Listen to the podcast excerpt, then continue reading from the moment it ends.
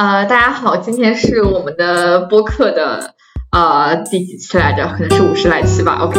然后然后那个对面是我的小伙伴金一和浩然。我们今天要讨论的话题是关于难得啊，当然这只是借这个这个这个所谓难得这个比较有冲击的这个这个词汇哈，来讨论一下男性的一个。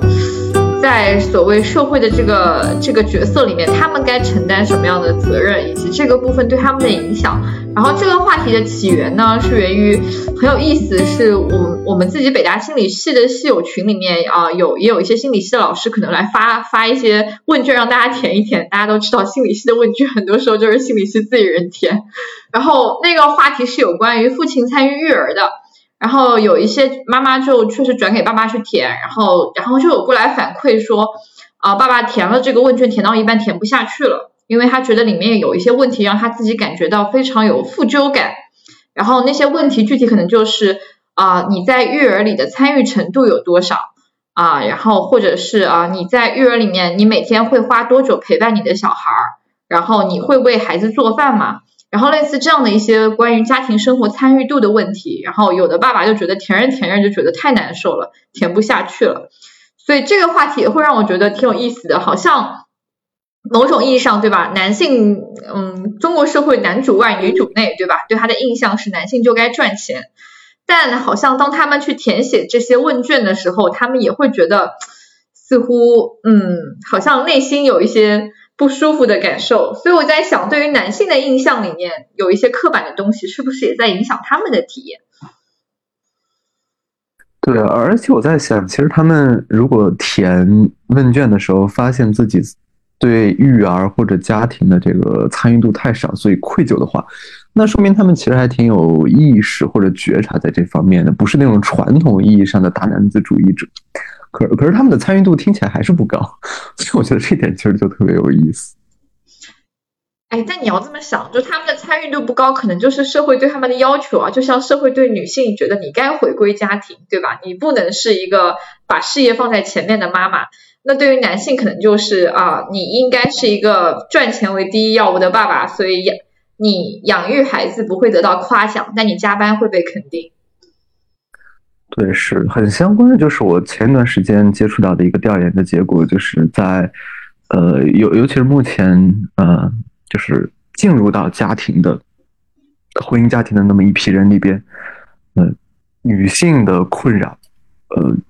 很多时候是包含了关于亲子教育啊、夫妻关系啊这些困扰的。可是对于进入到家庭的男性，呃，这这部分的困扰显著的低。我倾向于认为他们并不是真的没有困扰，而他们不在意。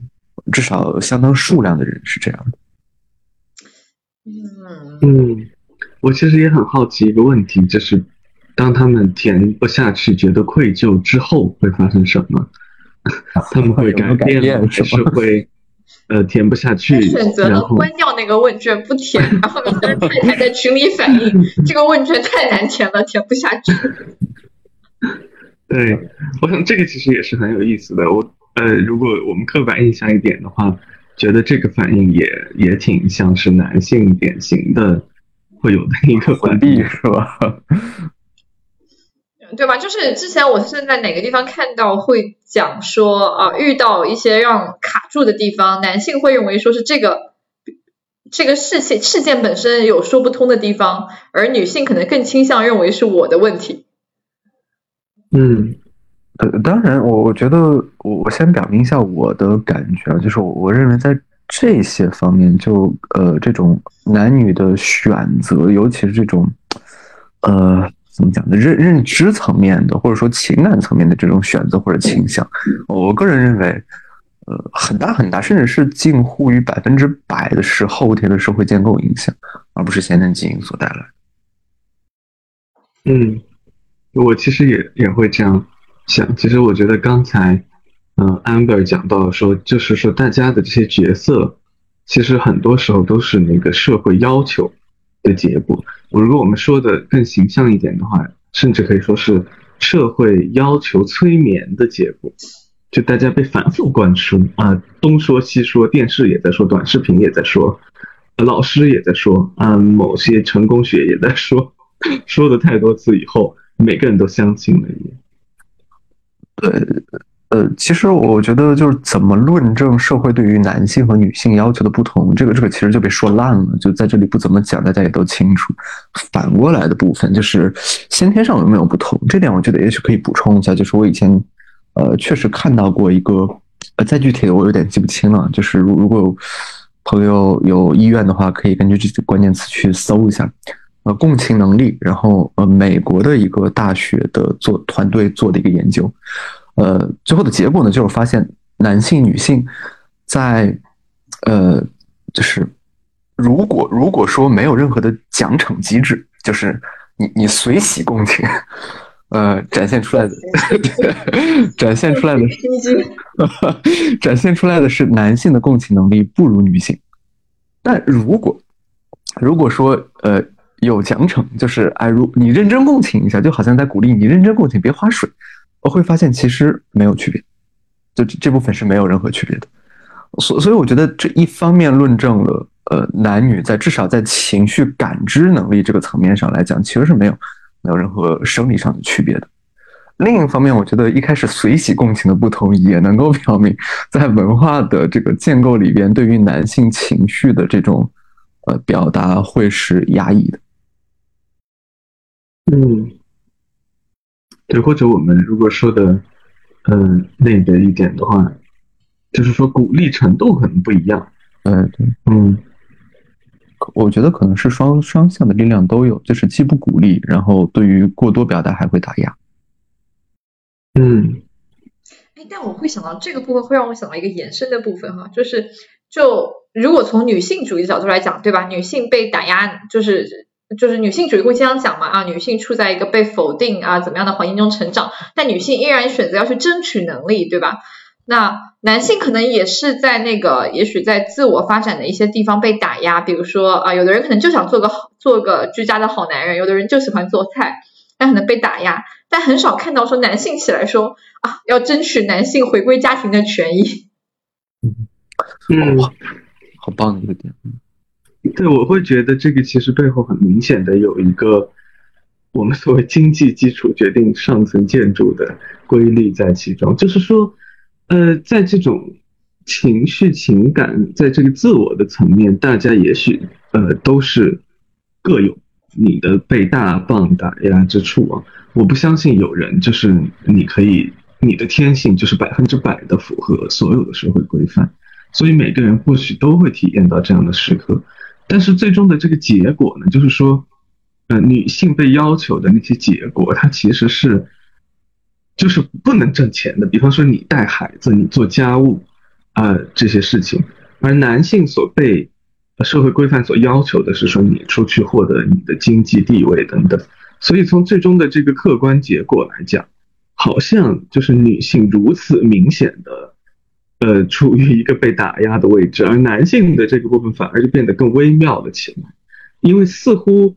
在这个方面讲，好像他们是得利的，但是我们如要分析到一个文化的层面上，才会呃发现说未必是这个样子。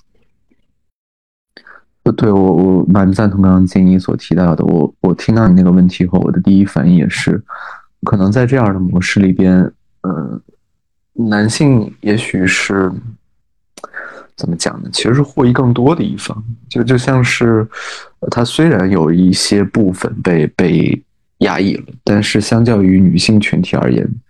他们的那份获益或者那份呃因此而得到的好处，也也许可以让他们嗯就是耐受下去，而那些女性可能他们被剥削的地方会更多的多得多，所以他们慢慢的发展下去，那当然是最先不耐受的那一批。所以是可以这么简单的概括，就呃是否合适啊？就是呃男性如果我本身想做一个居家男人，但是我被迫去工作，我至少还能收获一些钱，虽然我心情不好。而女性如果我被迫，我想啊我想出去工作，但我被迫居家，我可能什么都得不到。对，我觉得就像有的时候。嗯，包括在咨询里面，有的时候我们会在做夫妻咨询的时候，可以看到，真的相相对于就是那些相呃相比较而言比较传统的家庭，嗯，无论在情感上，丈夫跟妻子的困扰各自是什么样的，但是一般来讲，一般来讲，其实，呃，男性会更容易获得一些资源、一些支持，比如说像，呃，工作上，他他可以完全逃避到工作里边，或者说去，呃，你说找个朋友吃个酒局，或者等等，就他他有太多太多的渠道可以帮助自己去，呃，撇掉来自于家庭的压力，但是妻子往往不能。就他被家庭的这个，有的时候甚至是一种一种约束，他捆得特别紧，而且他相对于男性而言，缺乏从社会能够得到的那种渠道，就工作未必能给他带来如男性那么强的价值感。然后包括像他的人人脉，就他的人际圈，因为呃，不像男性，他的一般来讲，传统家庭里边的女性的人际圈一般也都是呃同等状况的一些家庭妇女。家庭的女性，所以各自其实都是资源相对被剥削的那么一批人，所以人际的支持其实相对也是弱的。所以总总而言之，就是在很多很多的渠道上，虽然男女都有被打压的地方，但一来男性被打压的少，而且他有呃背面的获利，而且这份获利又能在第二步给他带来更多的支持的渠道。所以当他觉得不适的时候，他有更多的渠道去逃避和解决，但是女性不。嗯，我我会觉得我们也可以从权力分析的角度来看，就好像有一部分的权利是男女共同失去的，呃，状况，比方说是真正的自由去选择和表达自我的这个权利，其实这个社会没有给任何一个人这样的权利啊，但是有的权利呢，被赋予给了某一个群体，像这一类群呃权利呢。就是有的人有，有的人没有啊，这一类权利会男性获得的会更多一些，嗯，所以我会觉得有确实有这样的区别，就好像是，嗯，包括女性主义会强调的失权，我们当然可以说，在这个呃体系之下，每个人都有失权的部分，但是女性失的更多，就好像，呃，男性也有失权的一部分，但是也有被指定为。获得了一些权利的部分。嗯，回到今天的那个主题就是难得，所以我我其实我的理解就是难得这件事在最一开始那个变味的过程里边，有点像，嗯，就是就比比如说像我我如果我是作为一个更弱势的那一方，我那么多的不满，所以我。就摆到我面前一个可能的机会，我能够借此宣泄我心中的怨气，那我一定会抓住它的。所以我觉得这是，就对于难得这个从一开始的调侃，后来真的好像变成一种要求的规则的发展的背后的一个心理动力。我觉得其实当时在我们群里面有一个很有趣的细节，就是我们当当时在定话题嘛，在群里的时候，我说讨论难得，然后静一就会说难得是什么？对于这个话题我不是很清楚，有资料让我读一下吗？然后我那时候心想，如果谈女德，你一定不是不会问我这个问题。就是如果说从从那个嗯定义的这个权利上，就是从你所谓女权主义那个权权利的这个争夺上来讲，对吧？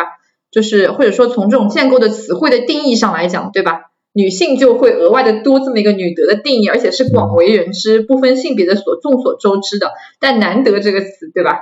是需要被重新学习的。你需要我来提供一些解释给到你。对对，可能在我这儿确实不是很明确，难得它的一个内涵、它的内容都有一些什么。但女德的话一说，好像我们大概知道个七七八八。我们对她的态度是另一回事儿哈，但我们好像确实大概知道他指代的是什么样的一一一一系列的这个呃认知或者说规条。对，所以这个部分就会到下一个部分，就是说到那个群里面，就是有一些爸爸会内疚嘛，但然后包括有一些所就是包括我们周围的或者说所认识的一些接受更。更西化教育的哈，我理解哈，就是就是这种所谓现代平等家庭的，不是男尊女卑的这样一个环境中的，可能男性也会认为说我需要去承担一些什么，但好像恰恰就是对于这个难得的部分，所谓啊，当然我是打引号啊，我我并不是别的意思，就是所谓针对男性该在家庭中或者坐在丈夫的位置上，在这种所谓平等家庭中该是一个什么样的角色，做一些什么，负担一些什么，它其实是蛮模糊的。嗯，对，我觉得这种模糊有一部分原因是因为它本来就是一个人为塑造的，所以不同的人或者说不同的时代就会标准是在变。对，但你知道国内现在是连育儿都要去看什么标准手册或者是 科学养育，对吧？就我觉得这背后是焦虑。对，但很多妈妈其实都很想知道，哎，爸爸在这个育儿中或者在这个家庭中该去承担什么。然后一个丈，当然他们也许不会去问一个丈夫该去承担什么，但他们会非常想知道一个爸爸该在育儿中做一些什么。所以群里会有那样的问卷嘛？男性的育儿的参与又不会，而不会收到那种问卷什么丈夫在什么婚姻中的角色，这个大家都能接受，它是开放的、千变万化的。但对于爸爸这个角色，好像蛮多人想知道爸爸到底该做什么。所谓分担育儿，那到底该分担一些什么？我觉得这个其实原本是应该很很自然平等的，然后双方根据各自的情况沟通，然后去确定的。但我觉得也许是因为在默认的制度下，把女性太多的推到了这个负就是责任的背负上，啊，男性太逍遥了，而且这个好像又那么的潜移默化，让让我觉得有的时候是就是。凭个人的力量好像很难扭转，所以我觉得导致，呃，也许有的人他们没有办法做直接的沟通，需要诉诸于一个，你看有这样一个标准手册，好像像借助一个所谓的大他主义，又压过来去帮助自己去发声。嗯，对，就好像，呃，我我我的感还让我联想到，如果如果我们我之所以要有所凭据，是因为也许有的时候害怕。某些事情被理解为个体化的要求，就好像是我要求你，我们希望有有一些事情能够得到一些这个科学认证啊，我们科学给他盖个章，说科学证明这个是好的，这似乎不可以说不是我要求那种。对，而且我觉得也许甚至都不到说呃做些什么。是不是参与这件事？你知道，就群里面有有妈妈回过来反馈了这个部分之后，群里面就开始展开了一些讨论，有蛮多妈妈出来说话，然后开始讲这个事情。然后，但我会注意到，就是我们这个群是北大的校友群嘛，你可以理解为这已经是中国受教育水平非常高的一群女性，也是有很有生自己经济独立能力的一群女性。但她们在群里的婚姻状态会让你感觉，就就这个。基本是不是参与到育儿这个话题里面，都有很多爸爸是完全不管的，就更不用说说在育儿这个事情上，爸爸会做什么，而是或否这个地方，就有很多人会跳出来说，哎，我家爸还爸爸还不错，他至少会参与。有的人说不，我家爸爸完全不做，就就已经他好像并不是一个默认大家都要去做，而甚至是已经做了的爸爸就已经嗯，但我觉得这个其实让我听起来有点没想到，呃，因为我在想。这些爸爸对他们的孩子是什么态度呢？呃，如果你真的关心孩子的话，我假设我真的很希望我有个孩子，他是我想要他来到这个世界上的，我会一点育儿也不参与吗？这让我很难想象，或者我很怀疑他们之间的关系是什么样的。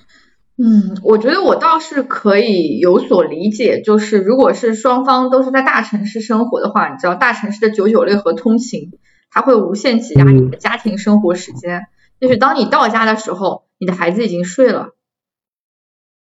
嗯，你想要跟他说些什么，你已经不能把他拉起来了。而第二天，也许他出门出的比你早。就是我有女同事之前跟我调侃过，说她的婚姻状态，就是她老公是在互联网的，说她的婚姻状态是每天她跟她老公的，就是两个人个人的 social 的时间，她说只有也是在睡前，她躺到床上。恰好我还醒着，我们可以聊十分钟的天。嗯嗯，但是我觉得总有机会呀。比方说周末呢，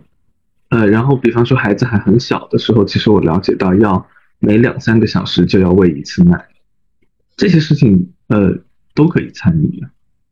但这件事情很多部分是默认给了妈妈的，很多爸爸是选择不参与，特别是如果说这个家庭的赚钱的主力是爸爸的话。你知道，就是在大城市，你要去还高薪的房贷，你要去拿高薪，它势必是一个，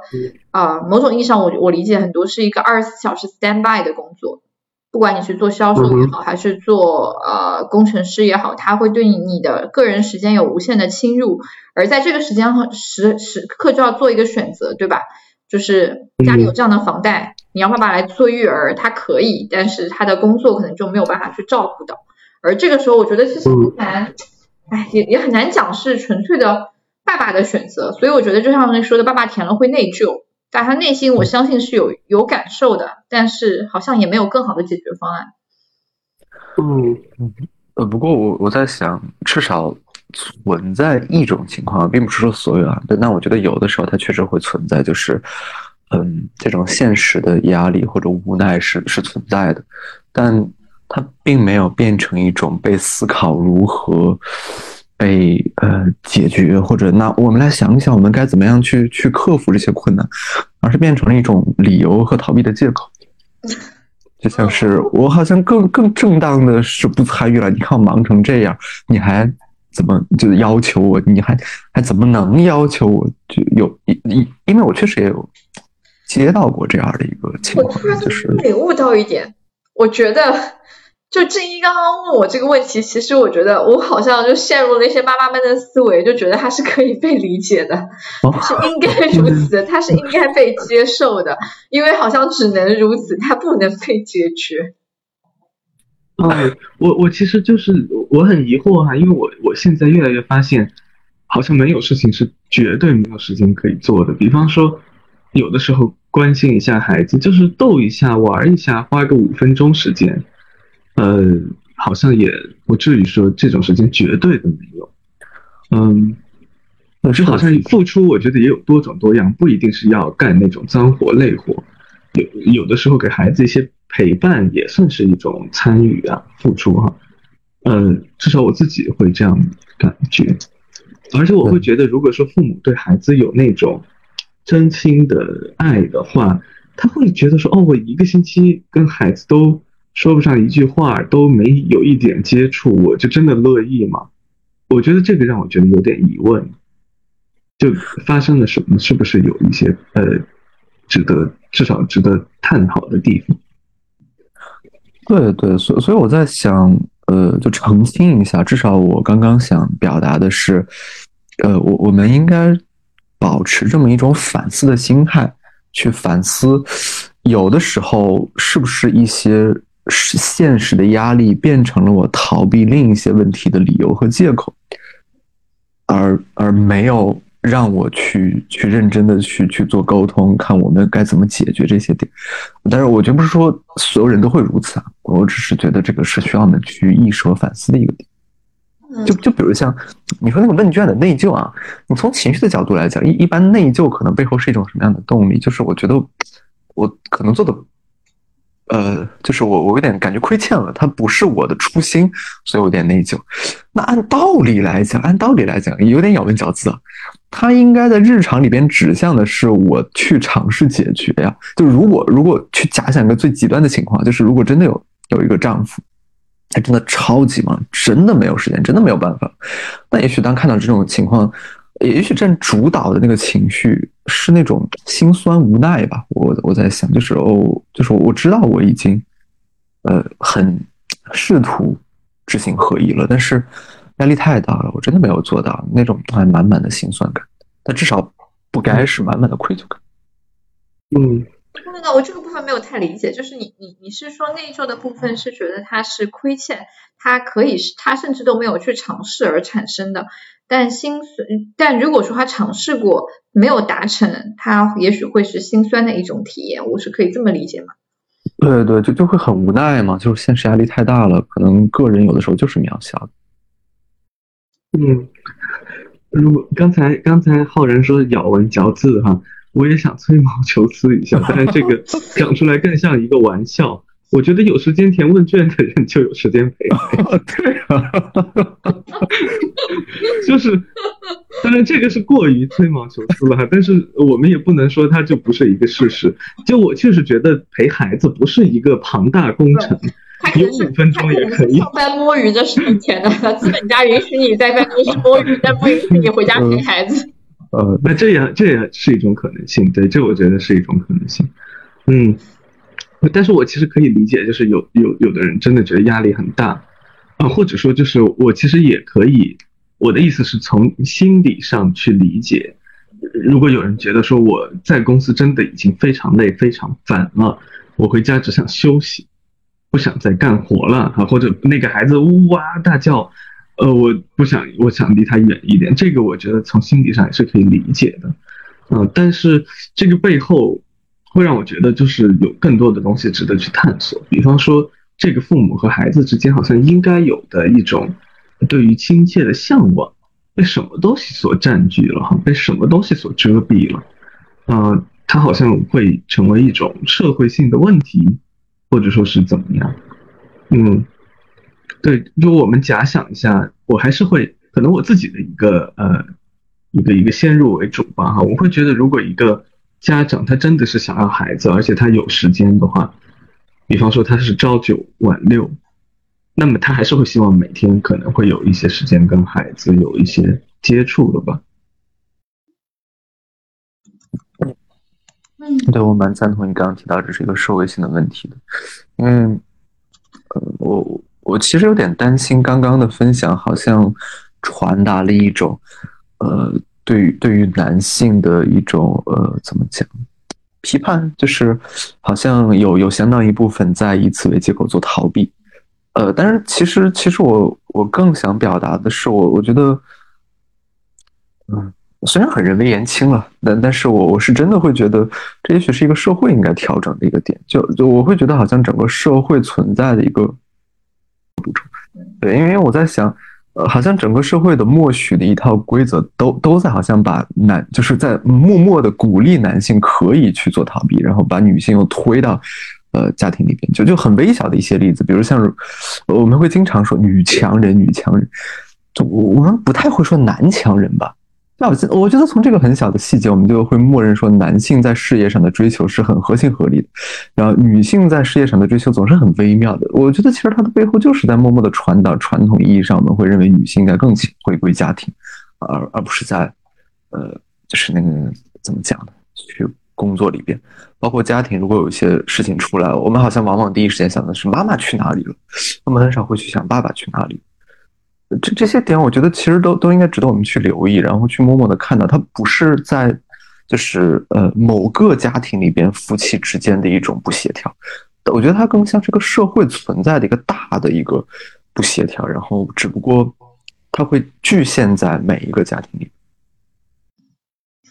所以顺着你的话题，就是其实刚刚聊的时候，我想到我最近看的那本书，一本书也可以推荐给大家，大家可以去读一下。这本书我我觉得是社会学里面比较好读的那种。叫新异化的诞诞生，呃，是一个德国的一个社会学家写的，他然后他在他主要这个这个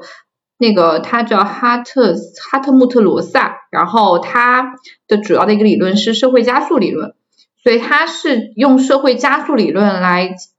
提到了一个社会异化的现象，他提到说我们现在人的社会为什么我们的各方面的技术都有所提高，然后科技啊各方面水平都在进步，但人生活的我们离美好生活越来越远。他尝试用社会学的角度去解释这样一个问题，然后他提的那个社会加速理论就讲说，我们可能现在面对的是科技的加速、社会变迁的加速和生活的加速，但它其实给我们带来了很多异化的东西，它让我们的生活变得竞争加剧，然后其实破坏了人与人之间的很多的东西，还影响了我们对于。我们在空间上，还有人和物之间的关系，还有行动上，还有时间上，以及对于对于自我意识上的一些感知，因为这些东西它发生了扭曲。呃，举个例子来讲，就是之前我们可能会觉得，呃，从呃从从杭州到北京，它是一个很远的距离，啊，所以我们会认真的去考虑这个决策。但现在因为各方面的技术进步，你会觉得说这个好像就是一瞬间的事情，你觉得它很快，但实际它不花时间吗？它花你的时间。它只是快，但不意味着它不用时间。但你的心理上的这种感知度就会不一样，所以你也是有时候这种技术所带来的一些东西的折叠，它会使得你对很多概念上的部分产生一种不切实际的一些想想象上的一种差异化，然后也使得你觉得你自己好像可以去无限的做很多的事情，但实际上其实你你你突破不了你本身的一些极限。而你尝试去压缩、去突破的时候，你其实会破坏原有的一些你和周围的一些关系，而这个也会带来人情之间的越来越冷漠，因为这个社会在在加速的这种旋转和往前走。你觉得你做了很多事情，其实你一直在马不停蹄的往前走，你觉得你好像完成了很多事情，但其实你没有真正的去体验那个事情啊，所以就我我看的比较我我看了一半，看的比较碎，所以可能我只是说我留下印象的一些东西。我觉得那个部分其实可以蛮好的回答一些关于大家所提到的说，我们在这个社会里面好像看起来都嗯，好像生活的似乎更好，但内心的体验我们是越来越糟糕的。我我我我我不确定啊，就是我印象比较深的是我的感觉，好像在你所描述的状态里边，使得人与人之间的连接其实是被。就是被损损害掉了，然后这个损害其实是有点类似于说，你现在在小视频上加速看电影，五分钟看完一部电影，你觉得你就连接对，你觉得你加速了，你觉得你完成了，但其实这和你九十分钟看完一部长电影带给你的体验，它肯定是不一样的。但你的内心觉得，哎，我加速了，我完成了，我做到了更多的事情。你看，我九十分钟，我现在可以看十来部电影，我我好像得到了很多，我做到了更多事情。但实际上，你这个体验的差异感是极大的。对，我觉得这个损害也许是使得人们极少有深度连接，都是在一种浅的连接。对，而你好像觉得我跟他建立了联系，就像是我们以前可能要见面写信才能跟人发生连接，我们现在只要打个电话或者是发个微信，我们觉得好像我们我们达成了一样的目的，我这个信息传递到了，但其实中间的体验差太多了。所以我们现在，嗯，所以我们现在很多时刻觉得我们好像我们连接了越来越多的人，我们好像真的做到了很多事情，但实际上那个质量是非常的，就是关系质量是很下降的。对我我联想到可能有点歪了，但我刚刚联想到的就是那个心仪式感在心理上的那个意义，就是它是让我们心里有一个准备、建设、投入的那么一个过程。呃，所以比如像你说以前的写信等等，他们虽然从效率的角度来讲，比短信、微信差远了。但是从心理的角度来讲，就是它会让我们有一个特别深度且呃很很长时间的一个投入和准备的工作。对，而且以前收到信，我觉得还是会反复被拿出来的看的。现在你收个短信，那个分量是很不一样的。对，嗯嗯，我其实是也想到这种时代变迁，但是我其实想到的是。我感觉中国的传统文化虽然也蛮男女不平等的，但是它其实还很强调父亲在教养方面的作用。比方说所谓的“子不教，父之过”，嗯，其实给父亲其实加了蛮多的责任的。也许就是说脏活累活，呃，都指派给了女性，但是他其实还蛮强调父亲的作用的。就我不太清楚如何是转到现在的。好像父亲会越来越多的从家庭隐身的这种呃可能性。你你你你知道吗？我觉得好像没有变化。我觉得子不教父之过，某种意义上只是就好像如如果家庭是个公司，那像爸爸是那个法人，出了问题去问责一下法人，但实际上法人不干活，平常的那些小的细节是 HR 去做的。我觉得这个部分，我我从另一个角度去去去去，我觉得爸爸干，爸爸心里一定觉得他干活了。就是结合我刚刚说那个理论哈，我那个理论提出来跟今天的话题怎么连哈？就这个在爸爸是爸爸这个社会角色上的异化，我理解是以前就是爸爸可能是要把孩子叫过来，对吧？可能拉着他，我跟你讲一些道理。现在呢，我花钱送你去培训班，对吧？我做到了呀，我赚钱了呀，我我我花钱请更专业的人来教育你啊，社会分工啊，对不对？我不付出吗？我付出啊！我把我的劳动成果分享给你啊，对吧？我履行了我父亲的职责啊！你看，而且现在以前对吧？我我我作为一个时薪千千万的爸爸，对吧？我我我的时间可以拿去做更多的事，赚更多的钱，让你接受更多不同的专业的人的教育，对不对？你获得了更多。啊。对，所以所以从这一点，我觉得其实是呃，就古今一致的。我觉得像。呃，就就好像一个公司里边一样，一个家庭，然后呃呃，传统意义上的男性好像就像是那个什么董事长或者或者说法人等等，就最高领导层啊，比如像他就会掏钱，他去挣钱，他去外边社交应酬。妈妈好像像那个 HR 一样，在在里边一把屎一把尿。我觉得会有点不一样。以前的爸爸呢，是因为受限于一些情况，他没有办法去完全的逃避这个部分，对吧？就是以前的社会分工也没那么发达。他不能把这个东西甩出去，现在对 就被安在那儿了。对他，他只能这样做，对吧？以前哪有那么多培训班？以前，对吧？你现在只要你你打开网络，能让你家孩子二十四小时网课听，连听不带重的，而且又不用付出很多钱，对吧？对，然后你说子不教父之过，我觉得这个是有点像问责，就是另就好像另一家公司来问责你，他肯定是直接问责最高领导人，就就像什么要君王得死设计，他不会直接问责到什么底层老百姓上。我跟你讲不会，我觉得孩子教不好，就我周围的观察，一定先找妈妈的事儿。呃，所以说我觉得这点是的，就是就有点像喊口号归喊口号，实际上做又是另一回事儿嘛。对，爸爸，爸爸，就爸爸更像是那个股东，你知道吗？就是妈妈更像经理人，就是股东 是不干事儿，但股东可以来批评经理人，对吧？你你作为经理人，对吧？我把控制权，我把经营的事情交给了你，去落地执行。我只是提出一个战略，比如说我家小孩今年要读某某某名校，对吧？我也给了你资源，你该去执行它。你怎么执行出了问题？嗯，其实你们你们让讲的这个，突然让我有一个呃有点错位的联想，因为我我在做青少年咨询的时候，其实观察到有的家里出现的一个很重要的问题是在于父亲其实没有能够真正理解父亲这个角色，好像他在家里带入的仍然是那个像你们说的那个领导的角色。啊，他然后我我的出现在我的不止一位的呃青少年儿童的这个来访者当中，都是有很类似的现象。这个父亲是真的很在事业上蛮成功，我们就笼统的说是领导，结果他在家里也要当这个领导，就是他总是安排，他要提出目标，然后下面的没有做到就批评，嗯。然后这个其实让让我在咨询中还觉得蛮苦恼的，因为跟这样的父亲其实也很，往往会很难去，呃，做到我们讲的心理学层面的这种沟通。嗯，对，但是其实这样的事情，我们说说白了，它不是说你做在家里作为家庭的角色应该要去做的那种事情，所以好像这个异化，我觉得不仅体现在这个抽象的层面，呃，说。总是那种特别高大上的那种抽象层面，我感觉它其实甚至反映在这种具体的层面，就是人的异化，也许也体现在我们的这个经济社社会经济的这个角色，反过来塑造了我们个人的身份认同，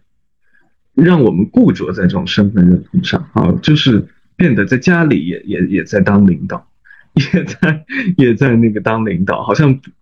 离开了领导，我都不知道我是谁。嗯，我觉得非非常非常暴力分析的讲，我觉得这个背后可能也也是一种自恋的受损，就就像是，呃，就像他有很多种身份角色，他是一个父亲，他是一个丈夫，他是一个公司领导，他他可能还是父母的呃儿子等等，他有很多的身份认同，但是他把自己固定在了一个最让他有。呃，就是自恋获益的那个角色上，然后不松手。那从这个角度来讲，背后不也是因为他他没有办法放开，因为他太太稀缺了吗？这个东西，这这不可以被联想到一种自恋的受损上吗？嗯，很有道理，我也觉得。这么多个角色，偏偏选这个角色，这个角色他最爱了，所以演的很上瘾哦。就是好像放开他，放开受不了，他必须得抓着这个东西。我觉得。就如果如果真的是一个真的内心非常的充盈、很灵活的，他没有必要那么僵化在某一个角色上。嗯，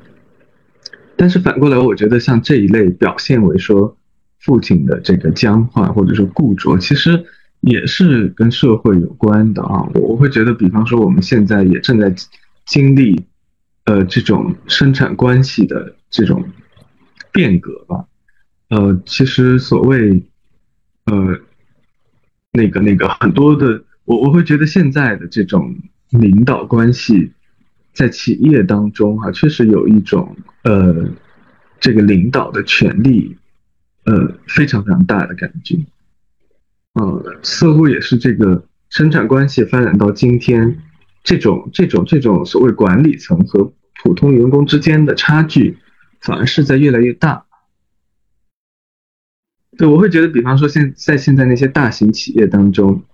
不是很多都进行扁平化管理吗？我们就以这个具体来分析哈。以免说我们是在影射什么。嗯，但是这种扁平化管理，我觉得它其实一个直接的后果就是权力差异变大，它并不会真的让权力差异变小，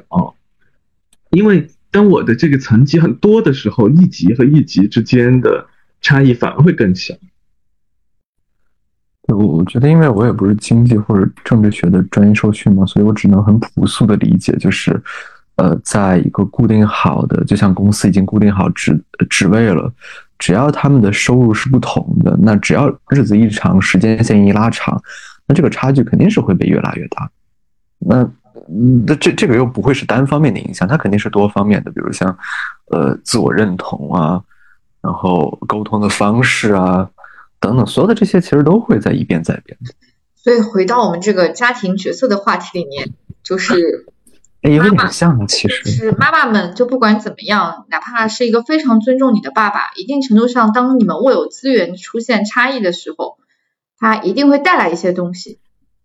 所以说，他也很难让对方，也许他潜移默化的就实质上让这个天平在倾斜啊，他也很难真正的说让你们去平等的分担一些育儿的东西。它势必会给这个东西带来一些不同的一些所谓的东西，嗯，但我我也觉得说，其实，嗯，对于爸爸们来讲，可能也也也会有一些困惑。就回到我们今天的那个主题，难得上，对吧？到底什么是一个所谓一个符合难得的好爸爸？或者说，你看有很多的书籍会教你怎么怎么育儿或者怎么样，那其实基本上都是面向妈妈，包括育儿的公众号，你可以看到清一色全是。妈妈在运营，就是那些知名的育儿的公众号，什么年糕妈妈啦，什么妈妈啦，全都是女性在运营。你很难看到说某某爸爸这么一个知名的育儿号，对吧？所以爸爸在这个角色中到底在做什么？我觉得这个社会其实好像也没有人去去去陈述或者去教育这个部分。我觉得这个就很微妙，你一教育就变味儿。因为我我至少我就是我只是说我个人的感觉啊，我觉得所谓的最好的难得，应该是呃不光是难得，任何的社会所附加的标签你都能够看到，然后呃不被它所约束或者呃那种束缚，然后以一个非常纯粹的一个人去跟你的另一半或者说你的子女做沟通，然后意识到他们的需求，然后以最最适应的方式跟他们生活在一起。所以在这个过程里边，一被教育。就不纯粹。嗯，我我其实会联想到另一个方面，我感觉这个当中确实有一种，我们说在一个发达的市场经济当中，每一个人如何，呃，每时每刻都在被受到市场的这种规训啊，它是一种隐形的，就是它不是那种暴力的，我拿鞭子抽着你，要告诉你要要这样要那样，但是它体现在每一每时每刻。很多的这种细节当中，嗯，而且也并非是某个人刻意谋划的结果，它其实看起来像是说一个看不见的手在，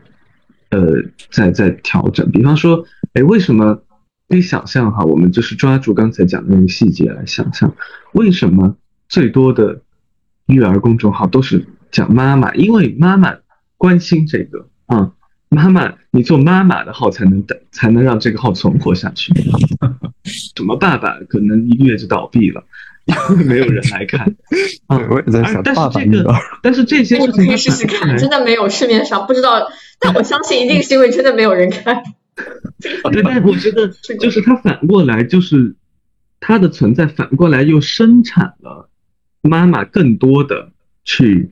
呃，加入到这个育儿的事情当中，而爸爸更少加入到其中，所以我想这个是我们现在去理解这个文化现象的一个很重要的原因，就是文化一个很重要的机制哈，就是说文化是不断的在和经济产生互动，是不断的在进行再生产的。我觉得文化并不是一个将死的。我觉得我今天好像又陷入一个女性被规训的第二点，就是爸爸们不能育儿，是因为他们没有渠道获取知识。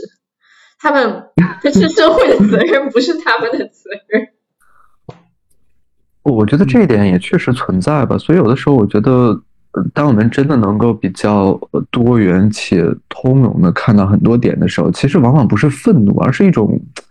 就挺无奈，甚至有点挺悲悯的感觉。因为很多时候，其实并不是个人的善恶导致的事情的不好。嗯，但我我会认同你们俩所说的报，就是。这个事情它它可以不被训导，它应该是出自人天然的本能。你一个一个动物对吧，爱护自己的幼崽，这是一个动物性的本能的东西，其实不需要被教育，或者说他生来就该会，或者说至少他做过儿子这个角色，他看过爸爸是怎么做的，他自己也有体会过，他。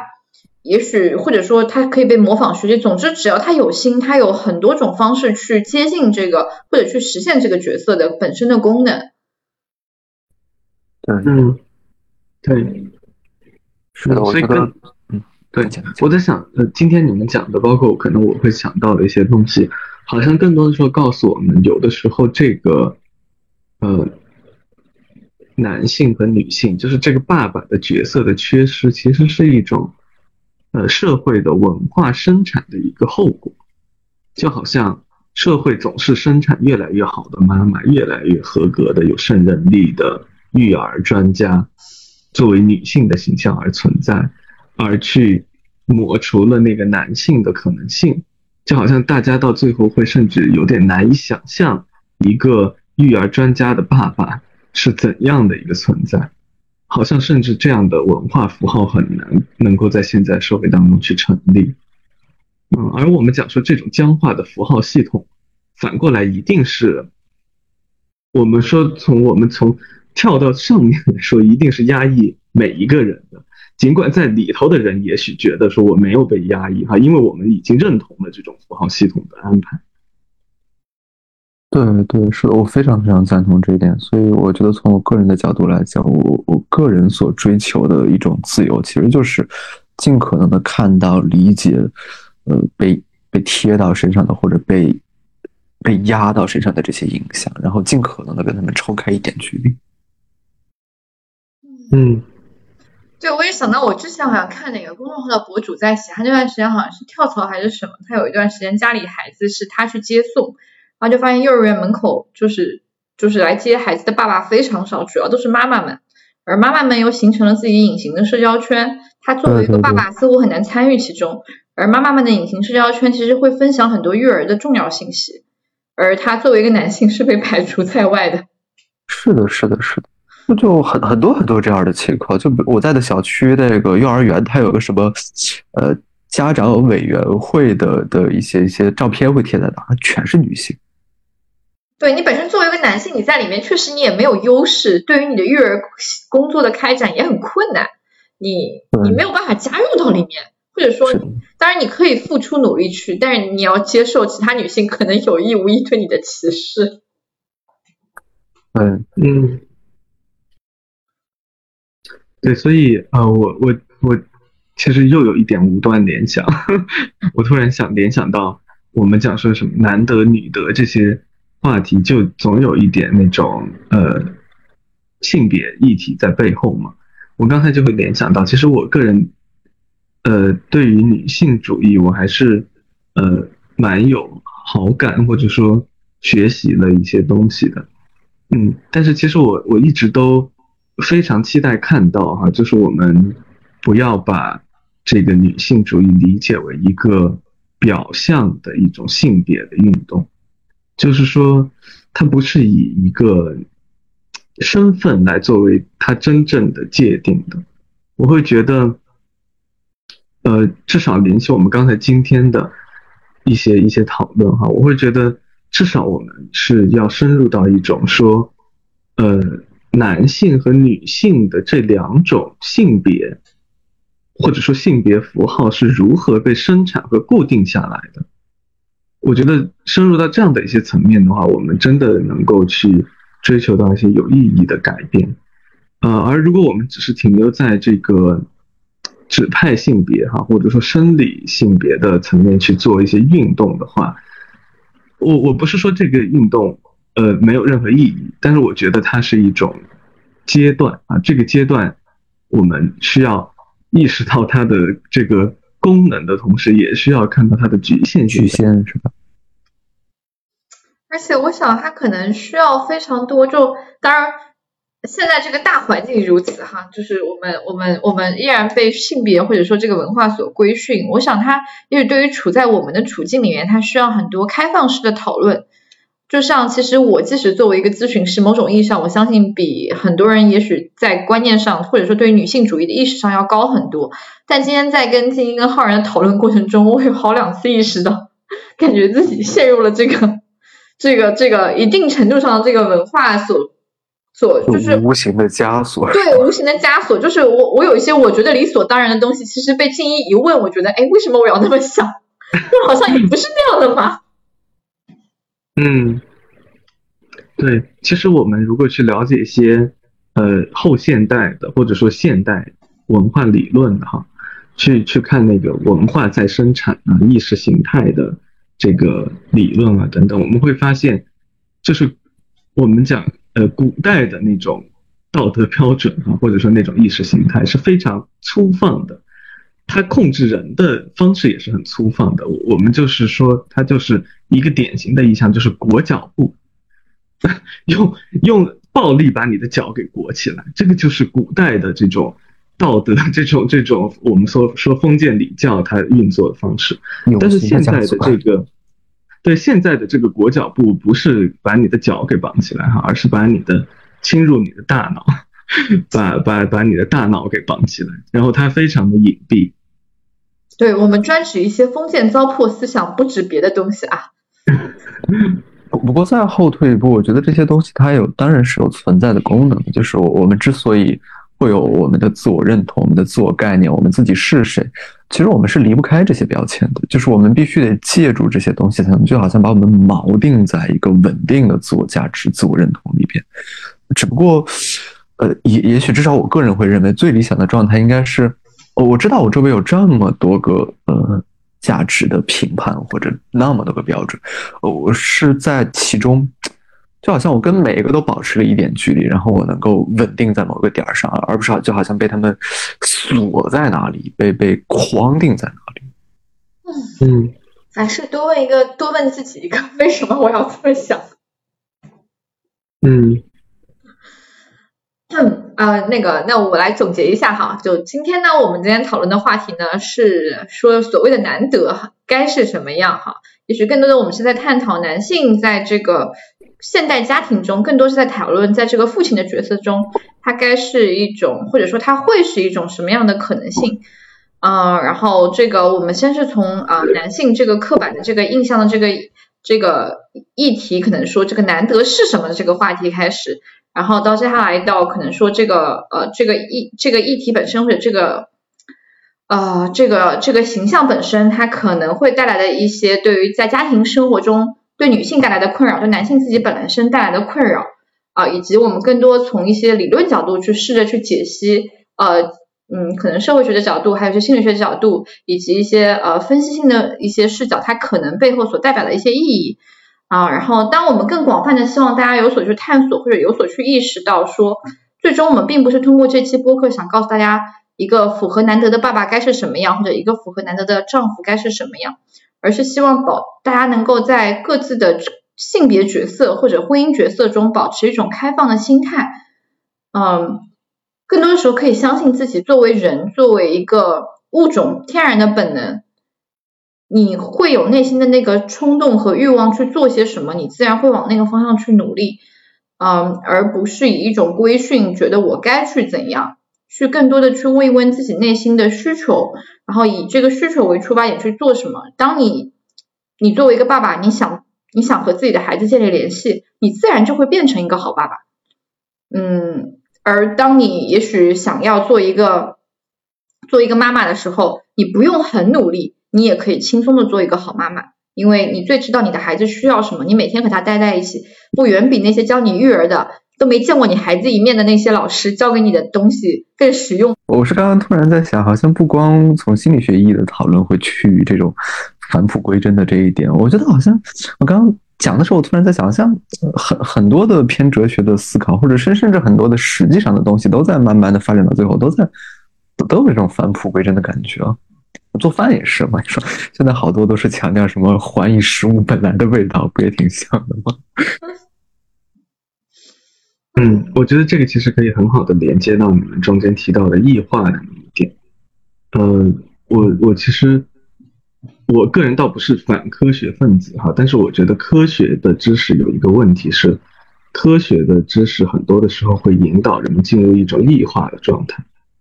呃，不管是自己与自己的异化，还是人与人之间的异化，就好像我们非要有一个裁判才能够去做一些事情一样，呃，但是其实，呃，我我们应当说，我我自己的理解就是，对于科学，我们。把它作为一个中介，就是它是一个 通向，比方说通向美好生活的中介哈。但是这个中介在真正的美好生活当中要被取消，呃，这个才是一个比较理想的状态，在我看来。对我非常非常理解和赞同你这一点。嗯，我也很赞同这个比喻用的非常好，也非常形象。就是我们需要规则，但也不是那么离不开它。它对我们有意义，但它也不是绝对的。还是希望大家能更弹性的面对自己的生活，而当你越来越多的知道它背后所代表的意义的时候，你也能有所选择。如浩然所说的，保持保持，让你自己在一个你自己舒服的位置就好了。你看到他们，嗯，所以我们今天就到这里，大家晚安。好，拜拜，下期见。